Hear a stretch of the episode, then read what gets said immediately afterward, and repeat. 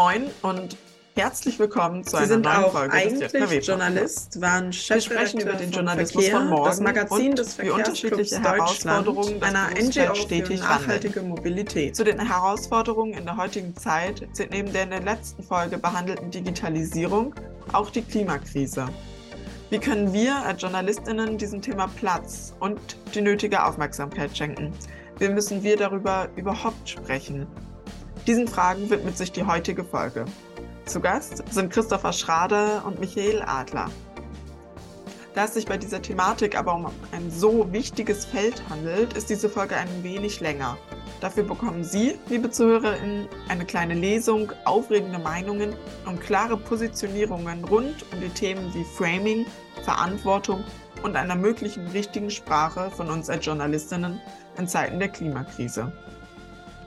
Nun zu unseren Gästen. Herr Christopher Schrader, Sie waren 15 Jahre lang Redakteur bei der Süddeutschen Zeitung, sind dann zurück in den Norden hier nach Hamburg und in Richtung des freien Journalismus. Dieses machen Sie seit 2015 und zwar im Bereich des Wissenschaftsjournalismus. Dafür arbeiten Sie auch noch bei Riff Reporter. Was das ist, können Sie uns vielleicht kurz gleich erzählen.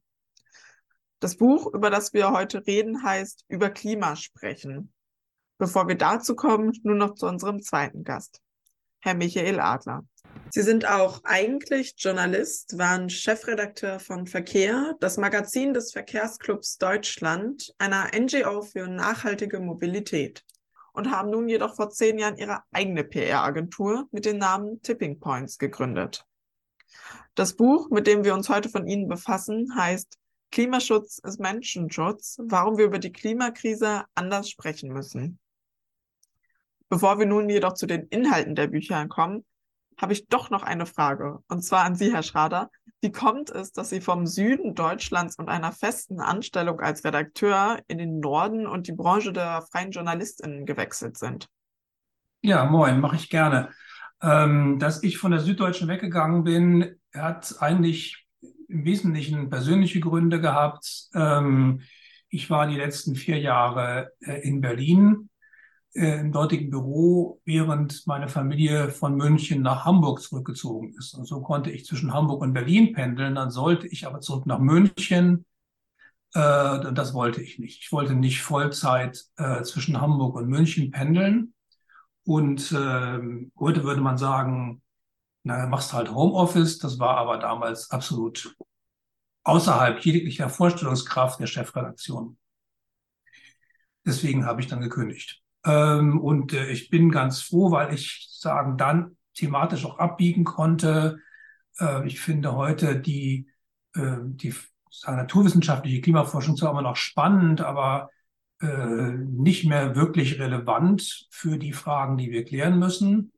Ähm, was ist da, was da noch offen ist, das soll die Klimaforschung gerne noch rauskriegen, aber das, was wir gesellschaftlich tun müssen, dafür reicht das, was wir schon wissen.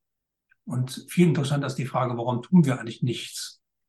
Und äh, da, das ist äh, sozusagen der Fokus geworden, zunehmend, seitdem ich bei der Süddeutschen aufgehört habe. Und Riff Reporter ähm, ist eine Genossenschaft, die sich äh, sozusagen praktisch gleichzeitig gegründet hat. Ähm, ich gehöre nicht zu den Gründungsmitgliedern, aber ich war von Anfang an dabei. Ähm, das ist immer, immer professioneller geworden. Also auch die Gründung der Genossenschaft war dann erst nach einigen Jahren.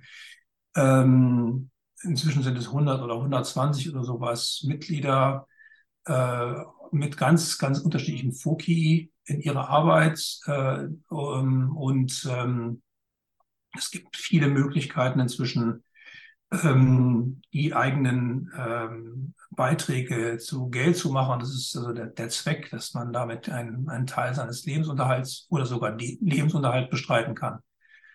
Ähm, es gibt Abonnenten und Abonnentinnen und es gibt äh, Möglichkeiten über einen sogenannten Marketplace, die Sachen zur Zweitverwertung oder auch zur Erstverwertung an irgendwelche Redaktionen zu geben, ähm, die dafür äh, vernünftige Honorare bezahlen. Ja, vielen Dank für diesen kleinen Einblick. Ähm, wie sind Sie nun zu dem Buch gekommen? Also, was hat Sie angetrieben? Ähm, ja, also das, ich, ich, habe das Buch geschrieben, das wollte ich schon die ganze Zeit schreiben, spätestens seitdem ich die Bücher von, George Marshall und P. Aston Stockness geschrieben habe. Das hat mir sozusagen so die Augen geöffnet, ähm, was ich auch selber als Journalist falsch gemacht hatte, all die Jahre. Und ähm, ich wollte eigentlich so ein wissenschaftsjournalistisches Buch schreiben und habe eine ganze Weile versucht, äh, äh, Verlage dafür zu begeistern. Und irgendwie am Ende hatte ich ein Angebot, äh, es sozusagen in so einem Vanity-Verlag zu veröffentlichen. Das ist nicht ganz fair, äh, wenn ich den Verlag so bezeichne, aber ich hätte dafür selber bezahlen müssen. Das wollte ich dann doch nicht. Und zur gleichen Zeit entwickelte sich sozusagen bei klimafakten.de diese, diese Webseite von einer reinen ähm, Webseite zum Debunking und zum, zum Feststellen oder zum Klarstellen von, von Fakten, wie der Name ja schon sagt, auch zunehmend diese sozialwissenschaftliche, kommunikative Richtung und die hatten dann irgendwann die Idee, macht auch ein Handbuch daraus. Und so ist das dann zusammengeflossen. Und ähm, ähm, das Handbuch soll also sagen, der Reihe nach verschiedene Faktoren durchgehen von, von den Schwierigkeiten, die Kommunikation macht und den Gründen dafür, über verschiedene Ansatzpunkte, wie man es besser macht. Äh, das überschneidet sich dann sehr stark mit dem Buch von Michael Adler. Ähm, bis hin zu Fragen, dass man äh, sich über Trauer und Angst Gedanken machen muss und am Ende im, Nachwort äh, eine Einbettung in die vielen verschiedenen Krisen und ähm, ein, ein Angebot, sich ein Leitbild zu suchen, damit man nicht verzweifelt davor, davor, dass man eigentlich was gegen die Klimakrise und gegen die Artenschutzkrise und gegen die Ungleichheit in der Welt und so weiter tun muss, sondern dass man, wenn man so ein Leitbild hat, an der Stelle, an der man steht, was macht und eigentlich insgesamt was tut, um die Welt zu verbessern. Ich sage das mal ein bisschen pathetisch. Für die Vorstellung des Buches werfen wir nun einen kleinen Blick hinein und Sie als ZuhörerInnen bekommen nun eine kleine Leseprobe von Ausschnitten. Wenn Sie selbst mitlesen wollen, dann können Sie die in der Beschreibung des Podcasts verlinkten Kapitel öffnen und auf Seite 9 oben mit einsteigen. Wir müssen über das Reden reden und wir müssen uns selbst beim Zuhören zuhören. Das bedeutet, auch die Kommunikation mit der Klimakrise muss zum Thema werden, mindestens für diejenigen, die die nötige Transformation unserer Gesellschaft aktiv vorantreiben möchten. Und das meint auch ganz explizit alle Menschen in Wissenschaft, Technik, Verwaltung, ja, auch Sie sind KommunikatorInnen. Mag sein, dass es in Ihrer Behörde, Ihrer Firma oder Hochschule eine spezielle Kommunikationsabteilung gibt. Und die Versuchung liegt nahe, die Aufgabe zu delegieren. Aber Ihre Kompetenz und Ihre Authentizität, Ihre Motive und Ihre Werte, Ihre Geschichte und Ihre Pläne fehlen in der Debatte, wenn Sie sich nicht einbringen.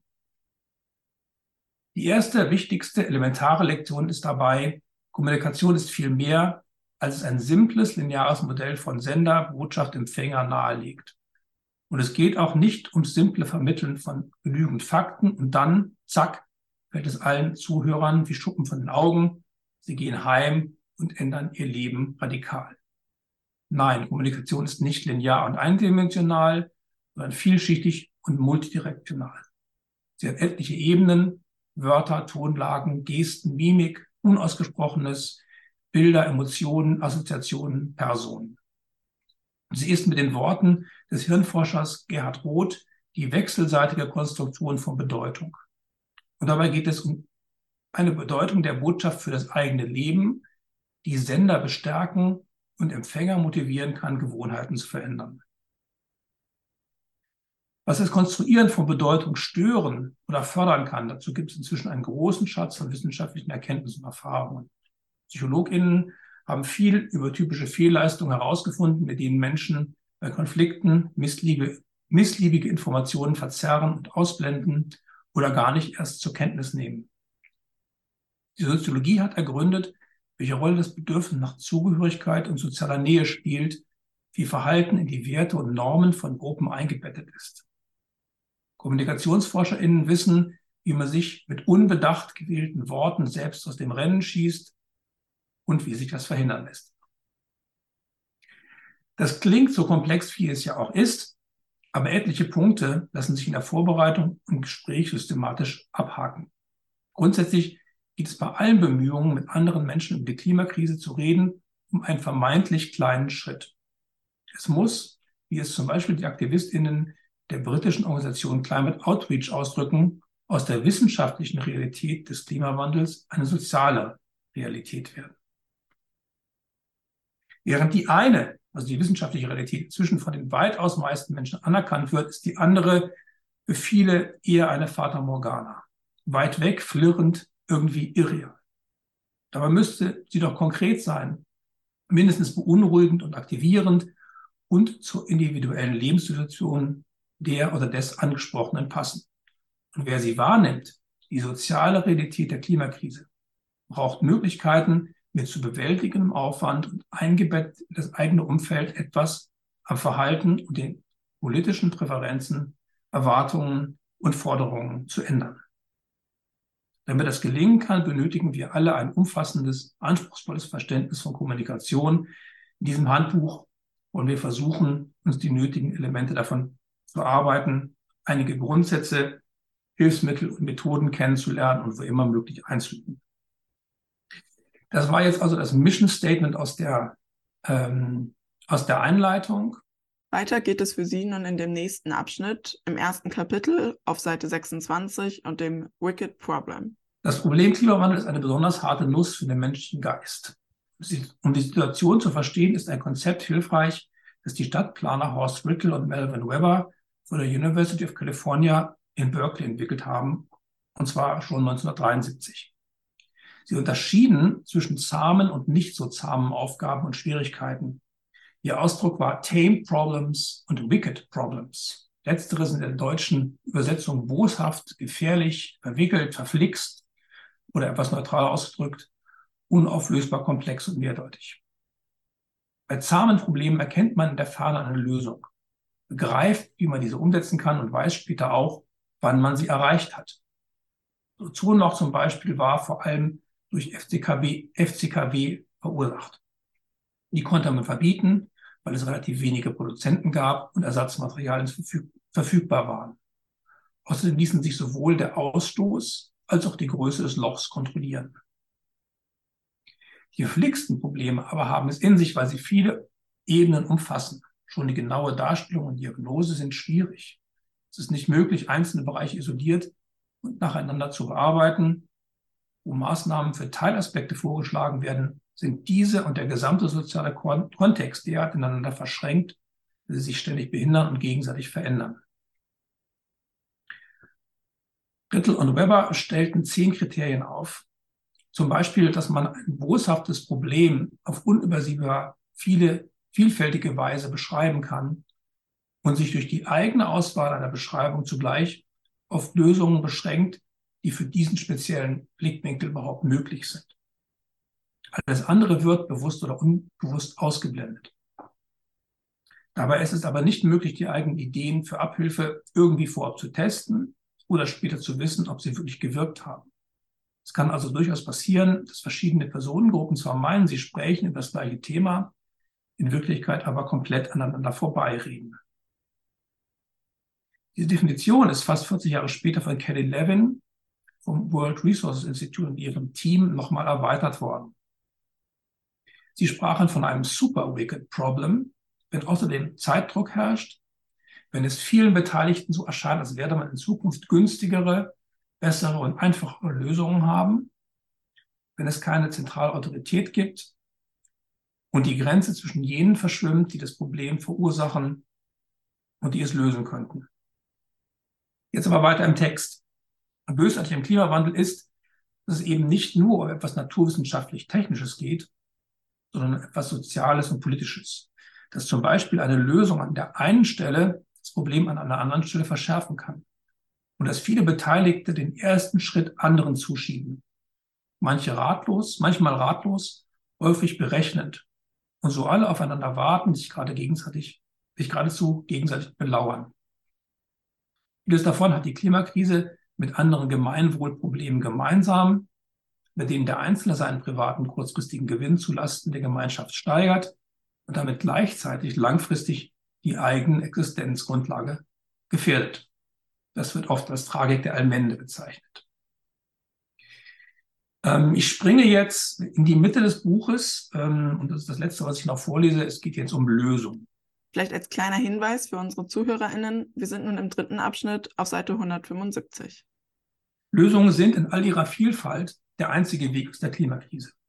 Das klingt selbstverständlich. Schließlich schwingt im Begriff Krise das Wort Ausweg und bei Problemen das mitgedachte Lösung schon mit, so wie in der Musik ein Septakkord in unseren Ohren nach Auflösung verlangt. Die psychologische Bedeutung konkreter Handlungsoptionen kann vermutlich gar nicht überbetont werden. Darum wiederhole ich gern, was Sie vielleicht in anderen Kapiteln gelesen haben.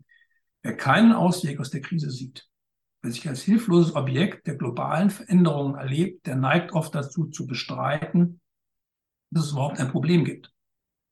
Und mangels Wissen scheint es vielen Menschen so, als wäre zugunsten des Klimas von ihnen eine inakzeptable oder gar praktisch unmögliche Umstellung ihres gesamten Lebens verlangt. Apathie, Resignation oder aktiver Widerstand können die Folge sein.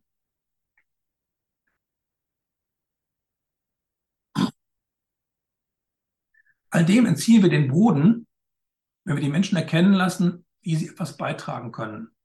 Und zwar ohne, dass es sich wie Verlust oder Verzicht anfühlt. Stattdessen erleben sie sich dann selbst als aktiv und wirksam. Sie werden wieder zum handelnden Subjekt. Sie empfinden im besten Fall Gemeinschaft und Stolz. Und sie haben keinen Anlass mehr, den Mythen zu glauben, wonach der Klimawandel angeblich gar nicht so Punkt, Punkt, Punkt. Der schon häufig erwähnte Ratgeber der Arbeitsgruppe Kretz an der New Yorker Columbia University schlägt darum vor, in die Klimakommunikation jeweils mit dem Vorschlag einer Lösung einzusteigen. Diese und alle weiteren Vorschläge müssten sorgfältig über das Publikum abgestimmt werden, insbesondere zu den geteilten Werten und Normen der Zielgruppe passen und sie möglichst noch stärken. Außerdem seien Lösungsansätze in einer strengen Hierarchie von lokal zu global vorzustellen und zu erweitern. Solche Visionen müssen möglichst konkret sein. Das erfordert schon die Arbeitsweise des menschlichen Gehirns. Einerseits speist sich unsere Vorstellungskraft zum großen Teil aus der Erinnerung an die Vergangenheit. Das bedeutet, wir müssten schon mal gehört oder gesehen haben, was kommen kann, um gezielt darüber nachzudenken und vielleicht Variationen davon zu ersinnen. Andererseits können wir nur das umsetzen, was wir uns ausmalen können. Zitat, Große Umbrüche sind nur möglich, wenn Menschen sich die neuen Wege, die neuen Zukünfte und Wege dorthin vorstellen können. Zitat Ende schrieb Dirk Messner, inzwischen Präsident des Umweltbundesamts vor gut zehn Jahren, in einem optimistischen Essay. Ähnlich sieht es der US-amerikanische Futurist Alex Steffen. Zitat, das Schicksal der Menschheit hängt nun von unserer Fähigkeit ab, uns den Erfolg schnell vorzustellen und die Zukunft zu entwerfen, die wir suchen, solange wir noch die Zeit haben, sie zu bauen. Zitat Ende. Lösungen zu präsentieren verdient Fanfare und Trommelwirbel, Enthusiasmus und Kreativität, Farbe und Drive. Aber lassen Sie uns deswegen nicht die vielen notwendigen Details vergessen. Es wäre schön, wenn ich hier bekannt geben könnte, wie wir die Klimakrise auf einen Schlag lösen. Leider geht das nicht. Der Weg wird lang und beschwerlich. Wir werden immer wieder, hoffentlich immer besser, scheitern. Der Ausdruck besser scheitern stammt aus dem Buch von Petra Pinzler, das ich am Anfang dieses Kapitels zitiert habe. Das entscheidende Gefühl, das Sie selbst entwickeln und Ihrem Publikum mitteilen sollten, ist folgendes. Wir können alle etwas tun, wir können die erlernte Hilflosigkeit abschütteln, und die Kontrolle zurückholen, gemeinsam und voneinander lernen und Vorbilder für andere sein.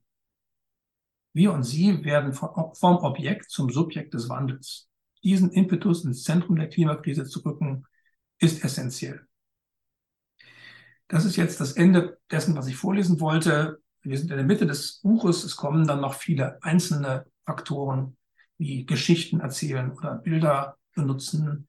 Äh, es geht um äh, Nudging und es geht um Wissenschaftsjargon und Debunking und am Ende kommt das schon erwähnte Kapitel über Trauer und das Nachwort. Das war es, was ich jetzt zunächst erstmal ähm, als Input geben wird. Vielen Dank für die Aufmerksamkeit. Ja, vielen Dank für diesen Einblick und die kleine Lesung. Direkt zu dem Vorgetragenen. Was waren bzw. sind für Sie als Journalist die zentralen Lektionen und Aspekte, die anders werden sollen?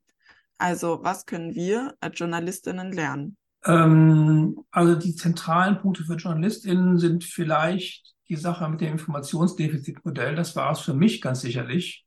Ich habe äh, in meiner ganzen Zeit der Süddeutschen immer gedacht, ich, man hat ja als Journalist sozusagen über, über, über die Berichterstattung noch das Gefühl oder den, vielleicht den, den Drang der Gesellschaft was zu geben und die Gesellschaft in der, in der Gesellschaft zu ermöglichen, sich in die richtige Richtung zu entwickeln. Und ich habe mir gedacht, wenn ich genügend Fakten über die Klimakrise, oder damals habe ich immer Klimawandel gesagt, ähm, bereitstellen, wird, das, werden die Leute irgendwann das schon merken und dann werden sie sich auch verändern. Und das ist sozusagen ein, ein, ein typischer Ansatz in der, in der Medienbranche, bei den Journalistinnen. Ähm, äh, sozusagen dieses Sagen, was ist, wie der Spiegel als Werbeslogan hat oder sowas. Man, man stellt den Leuten genügend Informationen zur Verfügung, dann treffen die schon die richtigen Entscheidungen. Und ähm, die Psychologie weiß, dass das einfach nicht stimmt. Jedenfalls nicht, wenn, wenn Entscheidungen sehr emotional belastet oder, oder äh, ja, emotional verknüpft sind. Dass, da, da es um unsere Lebensweise geht, ist es natürlich im höchsten Maß gegeben. Ähm, also muss man, wenn man möchte, dass Leute sich ändern, ähm, die Dinge anders kommunizieren dieses zu möchten, dass Leute sich ändern, ist für Journalisten etwas schwierig. Ähm, dann kommen dann halt diese ganzen Fragen mit Unabhängig, äh, Unabhängigkeit und, und, Neutralität, Ausgewogenheit und sowas rein. Ähm, darüber kann man nochmal extra viel diskutieren. Ähm, aber es sollte zumindest in, der, in die Gedankenwelt einfließen, dass man dieses, dieses, dieses mögliche Problem hat. Ähm, und das andere, was ich sehr wichtig fand, ist Framing. Ähm, dazu habe ich das Buch von, von Isabel Fehling gelesen, ähm, was Framing ist sozusagen so als, als politischen Kampfbegriff ähm, ähm, darstellt. Oder nicht, der, nicht Framing ist der Kampfbegriff, sondern es wird halt in, im politischen Kampf benutzt. Und wenn man nicht aufpasst, dann wiederholt man praktisch die Botschaft eines Gegners. Ähm, und äh, in dem Moment, wo man versucht, ihn zu widerlegen oder sein Argument zu entkräften. Äh, und das ist natürlich für Journalisten höchst relevant, wenn wir, wenn wir die Banking zum Beispiel betreiben. Das habe ich auch oft gemacht. Dann macht man erstmal, jetzt hat wieder der und der das und das gesagt. Die ersten zwei Absätze wiederhole ich praktisch, was die Person gesagt hat, um dann zu sagen, das stimmt aber nicht. Dann habe ich nicht nur Essen, weil die Hälfte meiner Leser verloren, die gar nicht mehr weiter zuhören oder weiterlesen, ich habe in diesen beiden Absätzen auch noch für alle anderen wiederholt, was der gesagt hat und dieses Mindset, diesen Bedeutungsrahmen verstärkt. Das ist etwas, was Journalisten sehr gut vermeiden können, weil sie darüber nachdenken können, welche Sprache sie benutzen und wie sie Dinge anordnen. Ähm, so, das sind so die zentralen Sachen. Alles andere führt dann sozusagen in das journalistische Selbstbild hinein, wenn ich über Werte des Publikums nachdenke oder sowas zum Beispiel. Bei den Studierenden kam nur noch die Frage auf, wie sich das achte Kapitel, welches sich auf das konkrete Darstellen von Situationen bezieht, mit dem 15. Kapitel, das sich gegen den Katastrophismus wendet, vereinbaren lässt. Denn vor allem in der Klimakrise sind Katastrophen vorhanden und müssten somit auch dargestellt werden. Also ähm, wir können, wir kommen gar nicht drum herum zu sagen, dass es gefährlich ist und dass es ähm, ähm, unabsehbare Folgen hat, die wir alle nicht haben möchten.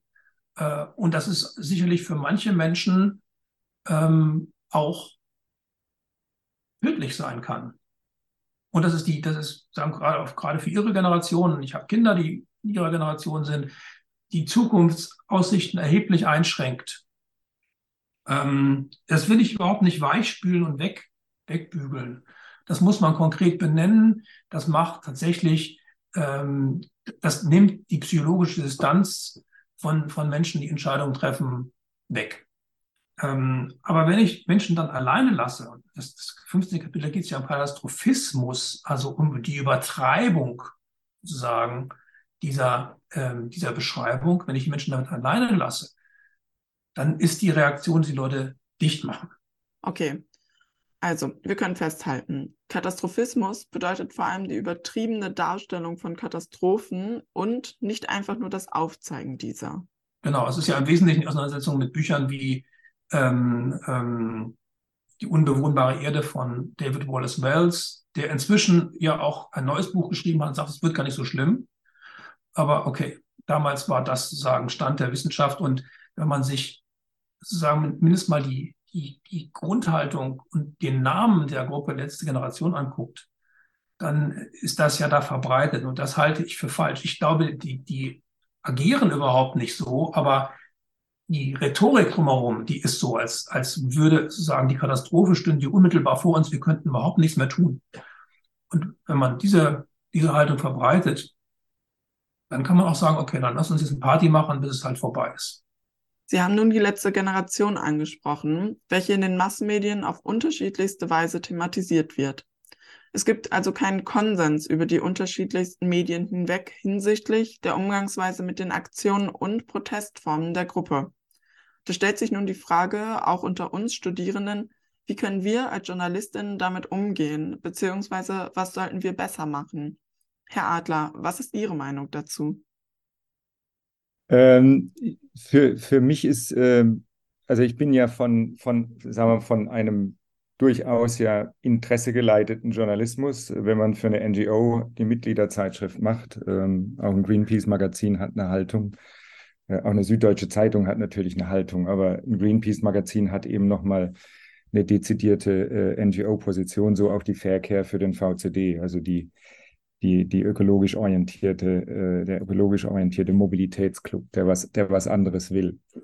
Äh, was mich stört an der, an der ganzen Debatte, und das habe ich auch in meinem Buch äh, angerissen, ist eben diese, dieses Framing der Diskussion über Klimaerhitzung, wie ich sie jetzt nenne, weil das die Dramatik besser ausdrückt, äh, die, die, äh, die Klimaerhitzung in ihren, in ihren Folgen darzustellen, also die Größe der Aufgabe zu zeigen, ohne dabei Katastrophismus zu betreiben was schwerfällt, weil je länger wir warten, desto, desto enger wird es einfach. Äh, und auf der anderen Seite aber das Wofür zu formulieren. Also ich habe mir den konstruktiven Journalismus äh, so zur, zur Struktur meines Buches genommen und habe gesagt, nicht nur wer, was, wann, sondern auch wofür und was jetzt. Äh, und dieses Wofür kommt zu kurz. Also wir, wir diskutierten im letzten Bundestagswahlkampf ähm, äh, was für ein, wie viel Verzicht wollen Sie denn den Leuten zumuten, Frau Baerbock? Ähm, was kostet uns denn der Klimawandel? Und dann kommen Leute und sagen, was kostet uns denn kein Klima, kein, äh, kein Klimaschutz? Ähm, und die Frage zu diskutieren, wie würde denn eine Welt aussehen? Also was für Initiativen gibt es auch schon und welche guten Beispiele gibt es?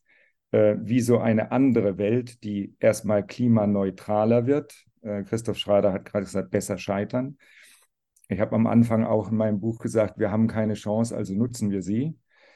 Ähm, aber es hat ja keinen Sinn, äh, jetzt zu resignieren und sich zurückzulehnen und zu sagen, es hat eh keinen Sinn mehr, höre ich auch jetzt in den letzten Wochen öfter. Ähm, sondern wenn wir an, an die gestaltende Kraft der Menschen glauben, dann müssen wir jetzt formulieren, wofür wir sind. Und auch das passiert nicht wirklich in der Berichterstattung über die letzte Generation.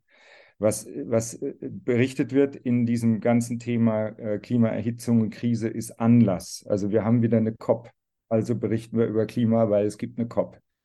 Wir haben äh, eine Biodiversitäts-COP in Montreal, also berichten wir mal über das aussterbende hinterindische Gürteltier, aber nicht wirklich über die über die grundsätzlichen Fragen, wie können wir die Biosphäre erhalten und was müssen wir dazu tun. Es wird dann wieder über Prozentzahlen der Schutzgebiete diskutiert. Also wir bleiben beim Anlass, wir bleiben beim Ereignis, was die Berichterstattung angeht, aber wir gehen nicht in den Hintergrund, wie wir es besser machen können. Also wofür wir eigentlich agieren müssten und wer schon dafür agiert. Und das ist so ein Ding, was ich in meinem Buch versucht habe zu beschreiben, ähm, mit einem, der englische Begriff Desirable Futures gefällt mir irgendwie besser als wünschenswerte Zukünfte, weil wünschenswerte Zukünfte klingt so ein bisschen betulich.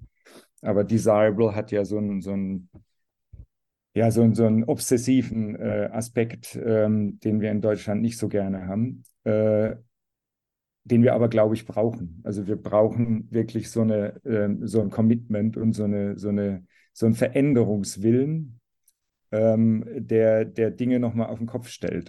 Ja, vielen Dank, Herr Adler, für diese Ausführung. Herr Schrader, was sagen Sie dazu?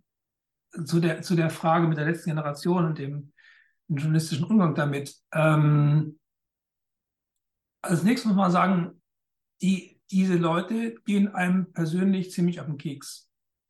Die nerven. Auch, auch, auch mich, der ich zu sagen, deren Anliegen vollkommen teile. Ähm, und das geht sicherlich vielen Journalistinnen, Kolleginnen so. Davon muss man sich losmachen, um sozusagen überhaupt nur neutral schreiben zu können. Das tun manche schon gar nicht. Das wollen manche auch gar nicht. Und dieser radikale Protest, mit dem wir viel Erfahrung haben, der ist noch nie so nah in den Alltag gekommen, glaube ich. Also mir fällt jetzt kein Beispiel ein. Wenn, wenn Leute sich an den Schienen festgekettet haben vor den Atommülltransporten, und war das irgendwo weit weg, dann ist irgendein Spezialzug konnte nicht weitergekommen. Wenn, als die Leute vor, vor Mutlang oder anderen oder Raketenbasen ähm, äh, Sitzstreiks gemacht haben, das war ja auch nicht auf der Hauptverkehrsstraße zur Warschauer. Ähm, die, die Demos der Studenten 1967, der Studierenden, 67, 68. Das war natürlich in der Stadt, aber das waren ja auch dann angemeldete Demonstrationen und es war nicht sozusagen plötzlich kommt man mit seinem Auto nicht mehr zum Büro, nicht mehr in, ins Büro. Also das ist sagen, da ist schon noch eine neue Qualität, aber das so könnte man auch beschreiben, dass diese, dieser Protest richtet sich genauso wie in Mutlang und vor den Atommülltransporten genau gegen die Sache, die falsch ist. In deren Augen und eigentlich objektiv auch. Also, dass Leute mit dem Auto zur, zur Arbeit fahren, eine Person in zwei Tonnen Stahl, dass Leute mit dem Flugzeug von Berlin nach Hamburg fliegen, nee, das tun sie nicht, von Berlin nach München fliegen, ähm, ist auch ein Teil des Problems. Also die, die gehen wirklich an die Probleme und deren Forderungen sind ja relativ moderat ist sozusagen dieser Habitus, der einem so auf den Keks geht. Ähm, und das da, da müssten Journalisten und Journalistinnen viel besser differenzieren. Und natürlich müssten sie besser auf die Anliegen drauf gucken, die es eigentlich geht. Da ist es, sagen wir, der Nachrichtenjournalismus an der falschen Stelle. Das müsste tatsächlich eher konstruktiver Journalismus sein oder zumindest ein Wissenschaftsjournalismus, der sagt, der von, von diesen Protesten seinen Ausgang nimmt und sagt, was wollen die eigentlich und ist das denn ein berechtigtes Anliegen und so weiter. Moral, Moralisieren, Katastrophe, Katastrophismus. Ein kleines Zwischenfazit von meiner Seite. Die Begriffe klingen ähnlich und bedeuten doch etwas anderes, so wie es bis jetzt rausgekommen ist. Eine Moral zu haben und diese zu vertreten, ist etwas vollkommen anderes als moralisieren und damit Themen moralisch aufzuladen, die gar nicht moralisch sind. Genau wie bei den Katastrophen, diese sind in den Medien zunehmend präsent, jedoch sollte es dabei nicht um die Übertreibung und damit den Katastrophismus gehen, welcher den Blick weg von den Ursachen hin zu einem Gefühl der Angst bringt. Dieses vielleicht als kleiner Zwischengedanke und auch als Anstoß für Sie als ZuhörerInnen darüber nachzudenken. Nun aber direkt weiter zu Ihnen, Herrn Adler, und Ihrem Buch. Vielleicht könnten Sie uns noch mal berichten, wie Sie zur PR-Agentur gekommen sind und was an dieser so besonders ist. Es ist nicht die Standard-PR-Agentur. Ähm, es ist im Grunde auch äh, die, die Überlegung, die dazu geführt hat. Ähm, auch drei Sätze zu meiner Geschichte. Ich habe irgendwann angefangen, ich Politik studiert, also ich gucke immer auch mit der politischen Brille auf die Dinge, die passieren. Ähm, würde mir wünschen, dass ich auch noch Psychologie studiert hätte, dann hätte, würde ich diese menschlichen äh, ähm, Zusammenhänge noch besser begreifen. Das hat jetzt meine Tochter für mich gemacht, die kann ich dann immer fragen. Äh, und ich habe angefangen beim Vorwärtsverlag, bei der SPD, also auch da schon ein, ein parteipolitisch interessegeleiteter Journalismus, der da teilweise auch, muss man sagen, wirklich auch so gelebt wurde. Ähm, und äh, habe dann damals auch den Rio-Gipfel 92, da war ich schon äh, Redakteur von der kommunalpolitischen Fachzeitschrift im Vorwärtsverlag miterlebt und habe gemerkt, diese, diese Parteienlandschaft, so wie sie da im Moment existiert, ähm, hat keine, hat kein, kein, nicht die richtige Aufnahmefähigkeit für dieses globale Thema. Wir haben dann über Städtepartnerschaften mit, mit Ländern im Süden äh, geschrieben, äh, um irgendwie dieses globale Thema aufzugreifen. Aber wir haben nicht realisiert oder wir konnten nicht realisieren, äh, dass, was macht das eigentlich mit uns hier vor Ort, vor, vor unserer Haustür.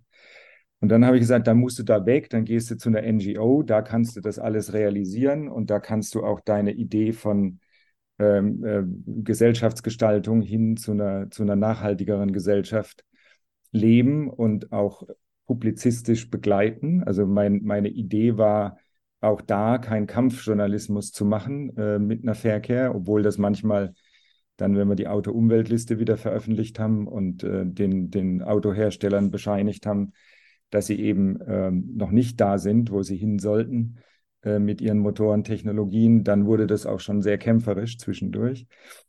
Äh, aber es war trotzdem auch ein sehr faktenbasierter Journalismus, fast auch ein Wissenschaftsjournalismus, würde ich sagen, äh, wo wir über, übersetzt haben, was muss sich in der Mobilität ändern. Äh, und dann habe ich gemerkt, nachdem ich das wirklich zehn Jahre, 15 Jahre gemacht hatte, wir bleiben halt in der Nische. Also wir bleiben bei diesen zwei, drei, vielleicht fünf Prozent aufgeklärten Menschen, äh, die sich mit diesen Fragen beschäftigen, die im Bioladen einkaufen, die mal Radfahren statt Auto fahren, die überlegen, ob sie jetzt wirklich dreimal im Jahr nach Malle fliegen sollen oder doch vielleicht nur einmal. Also die Widersprüche der grünen ähm, etablierten Bubble äh, spielen da ja durchaus auch eine Rolle. Aber de facto haben wir halt in einem begrenzten Milieu gespiegelt. Und das tun alle traditionellen Umweltverbände. Äh, auch mit dem, was sie publizistisch äh, betreiben. Ähm, Fridays for Future hat vielleicht da eine, eine, eine, breitere Basis gefunden, weil es die Kinder waren, die, ähm, die gegen die Eltern aufbegehrt haben. Und quasi die, die Kinder haben den Erwachsenen Vernunft ähm, gelehrt. Äh, das ist, äh, glaube ich, das gravierende äh, Ding auch an Fridays for Future und natürlich diese ganz spezielle Story, die Greta Thunberg auch an sich erzählt, als das Mädchen mit den Zöpfen aus Schweden, die sich da mit einem Pappschild vor, vor das Parlament setzt.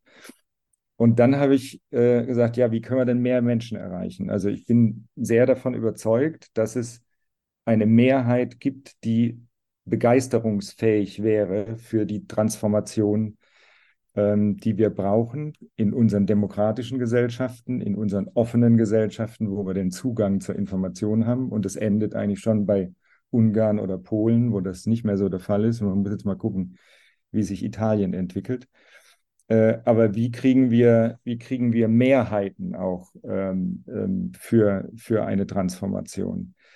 Ähm, und dann habe ich äh, mich entschieden, eine PR-Agentur zu gründen, aber eben mit einem Purpose, mit einer Idee, mit einer Haltung nämlich Kommunikation, bessere Kommunikation für Transformation und für den Wandel zu machen. Und das wurde Tipping Points mit Bedacht gewählt. Also wir suchen diese gesellschaftlichen Tipping Points, wo man ähm, Dinge in die richtige Richtung verändern, aus unserer Sicht richtige Richtung verändern kann.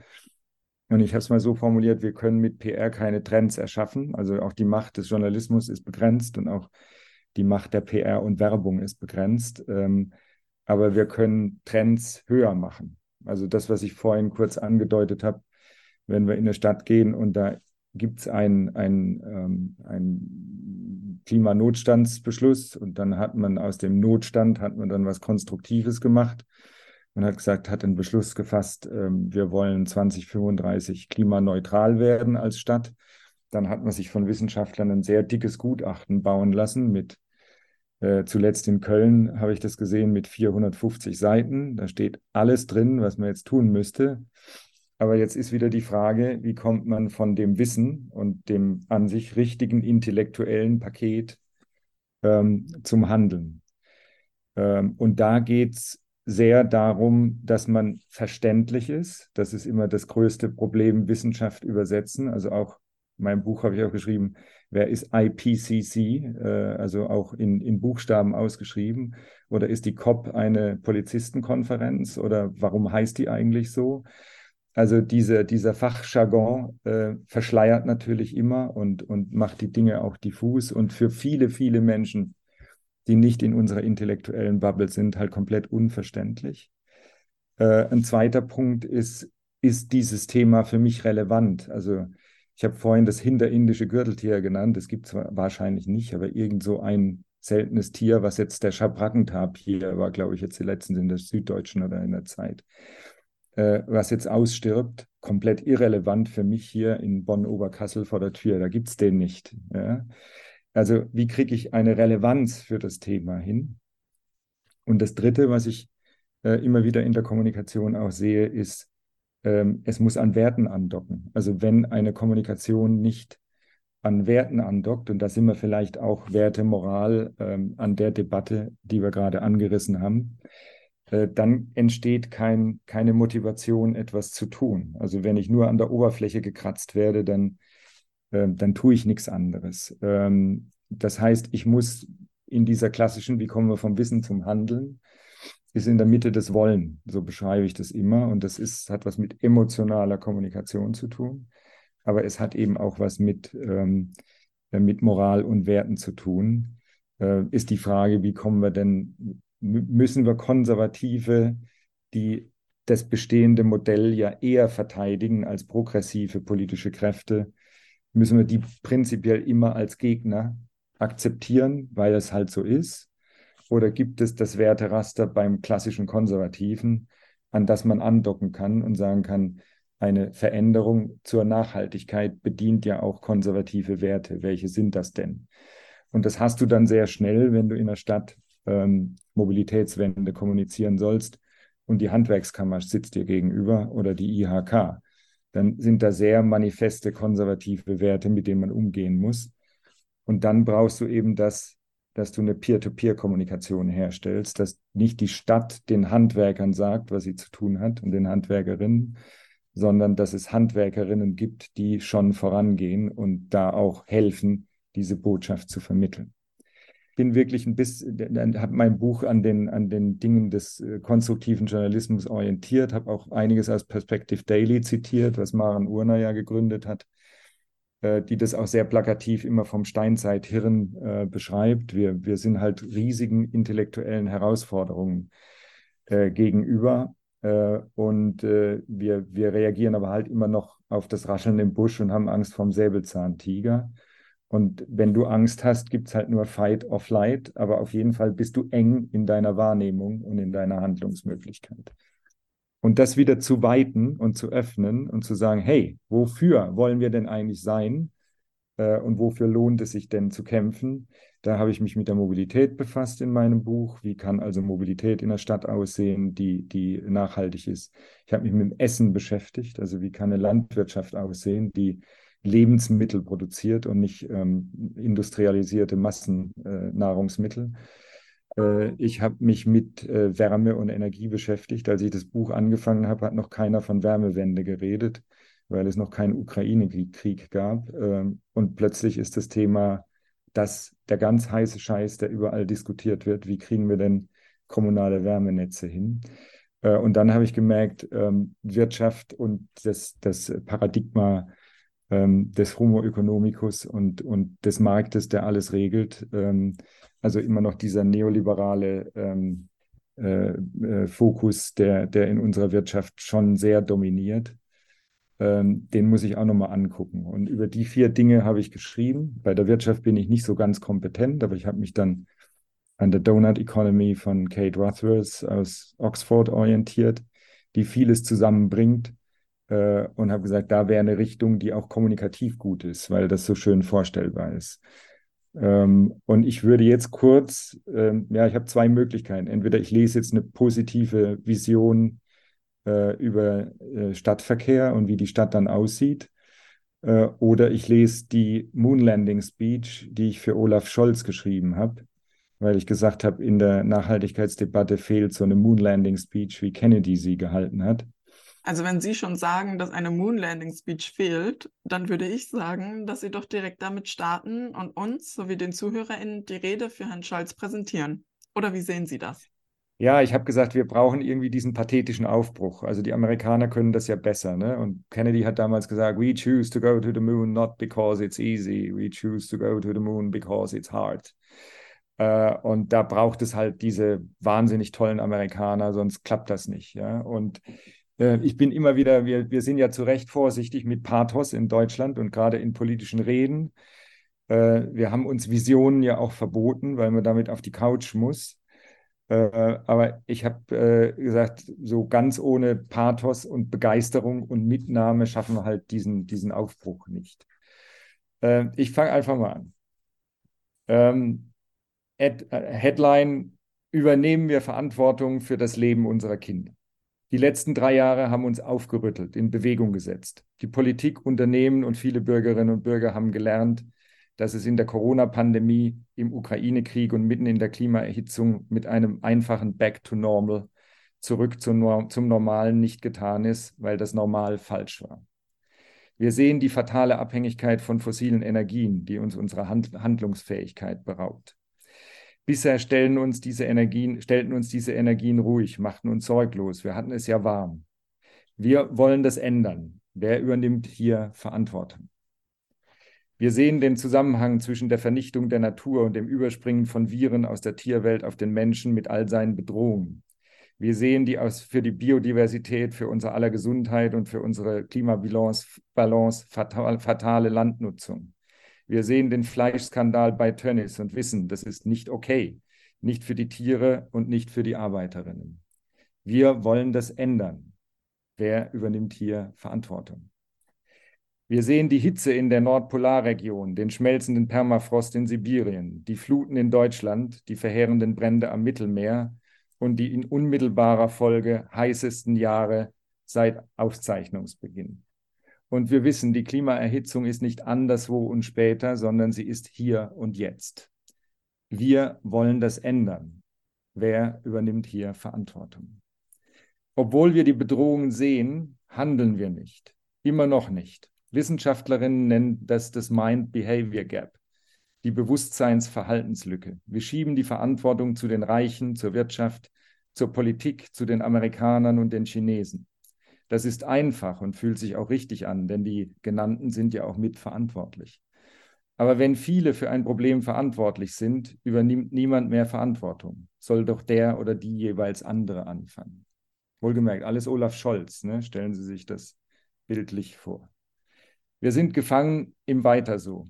Veränderung bedeutet Anstrengung. Die Macht der Routine ist groß. Auch in der Bundesregierung, den Ministerien und Behörden der Politik, in der Industrie, in unserer Kultur, unseren gesellschaftlichen Vorbildern und damit letztlich bei jeder und jedem Einzelnen. Und dann wirken noch die Beruhigungspillen aus kleinen Fortschritten. Wir haben doch jetzt fast eine Million Elektroautos. Wir bauen doch jetzt wieder Windräder. Und der ökologische Landbau nimmt doch auch zu. Es reicht nicht.